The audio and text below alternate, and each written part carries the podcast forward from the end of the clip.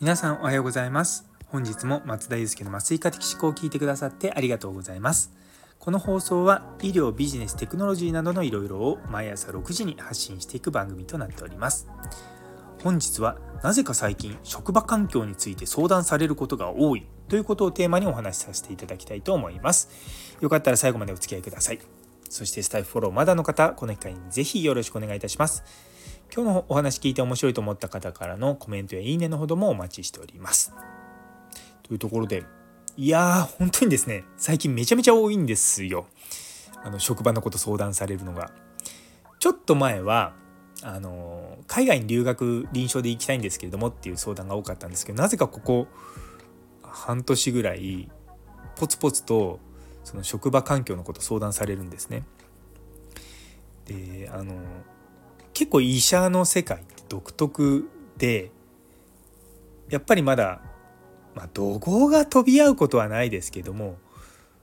まあ、怒るの当たり前だったりとか、まあ、中にはいじめみたいなことがあったりとか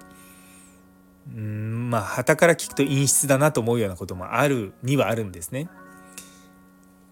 っていうのはまあやめても就職する口がまあいくらでもあるって言い方変ですけれども、まあ、そんなに襟好みしなければ大丈夫なことが多いんですがそうなんですよね。なんか話聞いてると大体そのまあ問題になってる人はその上司だこの上司とうまくいきませんっていう時のそのうまくいかない上司は大体僕と同い年だったりとかで僕と同い年ぐらいの人から相談を受ける時はその上の、まあ、60とかの先生とうまくいかないとかそういった話を聞くんですね。うんなんかみんな疲れてんのかなって正直思うんですよ。やっぱりこう疲れてきたりとかするとあの正常な思考が働かなくなるのでまともなことが当たり前にできなくなっちゃうんですよ。例えばあの院内の制度としてある、まあ、時短制度とかを受理しないとか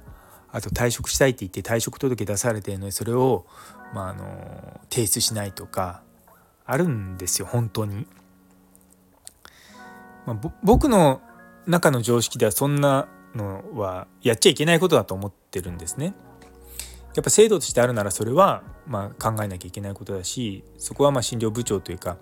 あのいろんなことができる立場とすればじゃあ今これができなくあの人が人手が減るからじゃあどうしようか。仕事の内容を減らすのかそれとも外注するのか。で外注するんだったらそれを、まあ、病院の上の人たちに、まあ、どうあのネゴシエーションするのか。っていうことがまあそれって部長の仕事じゃないですか。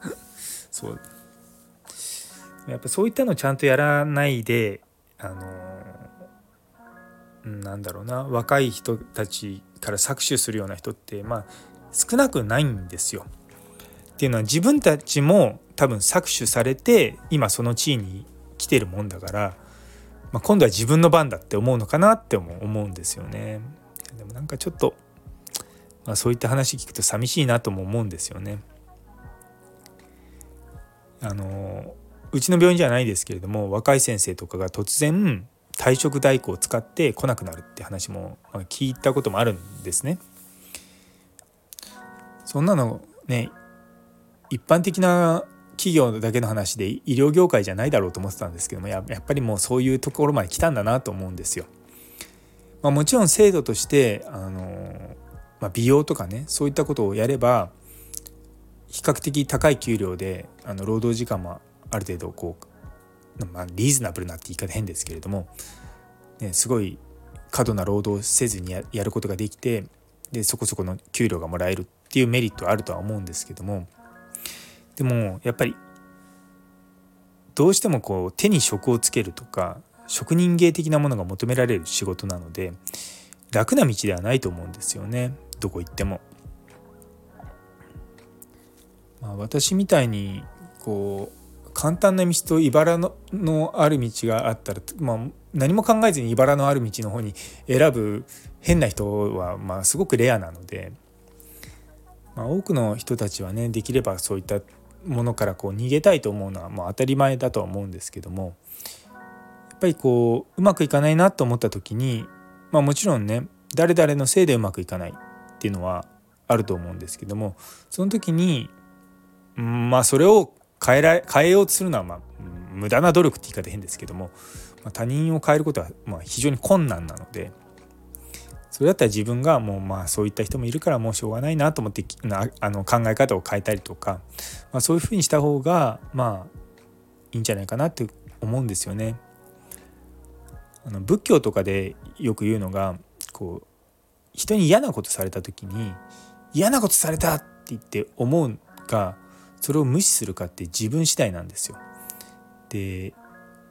嫌なことされたって思うとやっぱり自分がそれを受け止めなきゃいけなくなってそれでモヤモヤしますけどもそれに対して何も反応しないで無視するとそれって結局相手に返ってくるんですよね。やっぱそういうのを考えると、まあ、ある意味宗教的なものをあの勉強するっていうのも一つ大切なのかなとも思うんですよ。やっぱりこう長年なんでそういったものがあの脈々と受け継がれてきたかっていうと人間社会においてすごく複雑なというか自分の中で解決できないようにするようなものがああいった経典とかまあ教えみたいなものとしてこう伝わってるんだと思うんですよね。結構その相談を僕にしてくれる人たちってもうその段階でもう疲れ果ててたりとかするんで僕は結構もうとりあえず一旦休んだらっていうのをよく言うんですよ。あの僕自身そんなに強い方ではないのであの仕事休んだりとかもしますしでもそんなあの自分がいなかったら回んないんじゃないかってそれは幻想ですからね。そうアップルの創業者のスティーブ・ジョブズだって死んだけどもアップルはまだ全然続いてますからね。あれだけのすごい人が死んでもあの事業っていうのは続くものなのでそんなにこう自分の中でこう何て言うか追い込まないであのちょっと止まって休んでそこからまた考えればいいんじゃないですかって 思うことは本当にあります。まあ、大体皆さん真面目なんですよそういう相談する方々。だからあんまりこう無理しないでほしいなとは思うんですけどもうんね難しいなって思います。まあそれもこれもですね結構日本の場合上司になるだから例えば部長になるとかあのそういったところって基本的に業績でなったりとかするんですよね。例えば、まあ、論文書いてるとかもそうですしあと、まあ、臨床ができるとかねでも本当はそういったリーダーシップを取る人たちに求められるっていうのは別にそういったスキルではなくてチームとしを作ってチームを機能させるっていうことなんですよ。でだからやっぱそこ,、ま、そこまでちゃんと学んだ人がリーダーとかになった方がいいと思うんですけどもなかなかそうじゃない現状があるっていうのを見てると本当に思います。一般企業と同じようにそのリーダーになり例えば部長になりたいって思ったら部長になるためのその院内講習とかそういったものをちゃんと受けてそれでパスした人が診療部長とかになれるっていう風にシステムになればいいんですけどもまあ日本の病院どこも忙しくてそんなことやってる暇ないですからねこら辺ちょっとでも改めた方がいいような気は個人的にはしていますはいというところで、え最後まで聞いてくださってありがとうございます昨日の矛盾を抱えるからこそ人間らしいというお話にいいねくださったマータンさん、ゆいつむさん、さやもさん、アネス鬼先生、ラグビーさん、さらにコメントくださった中村先生、キムショさん、どうもありがとうございます。そして本日は2人も新しいフォロワーが増えました。ソプラノさん、ベティさん、どうぞよろしくお願いいたします。それでは皆様にとって今日という一日が素敵な一日になりますように。それではまた明日。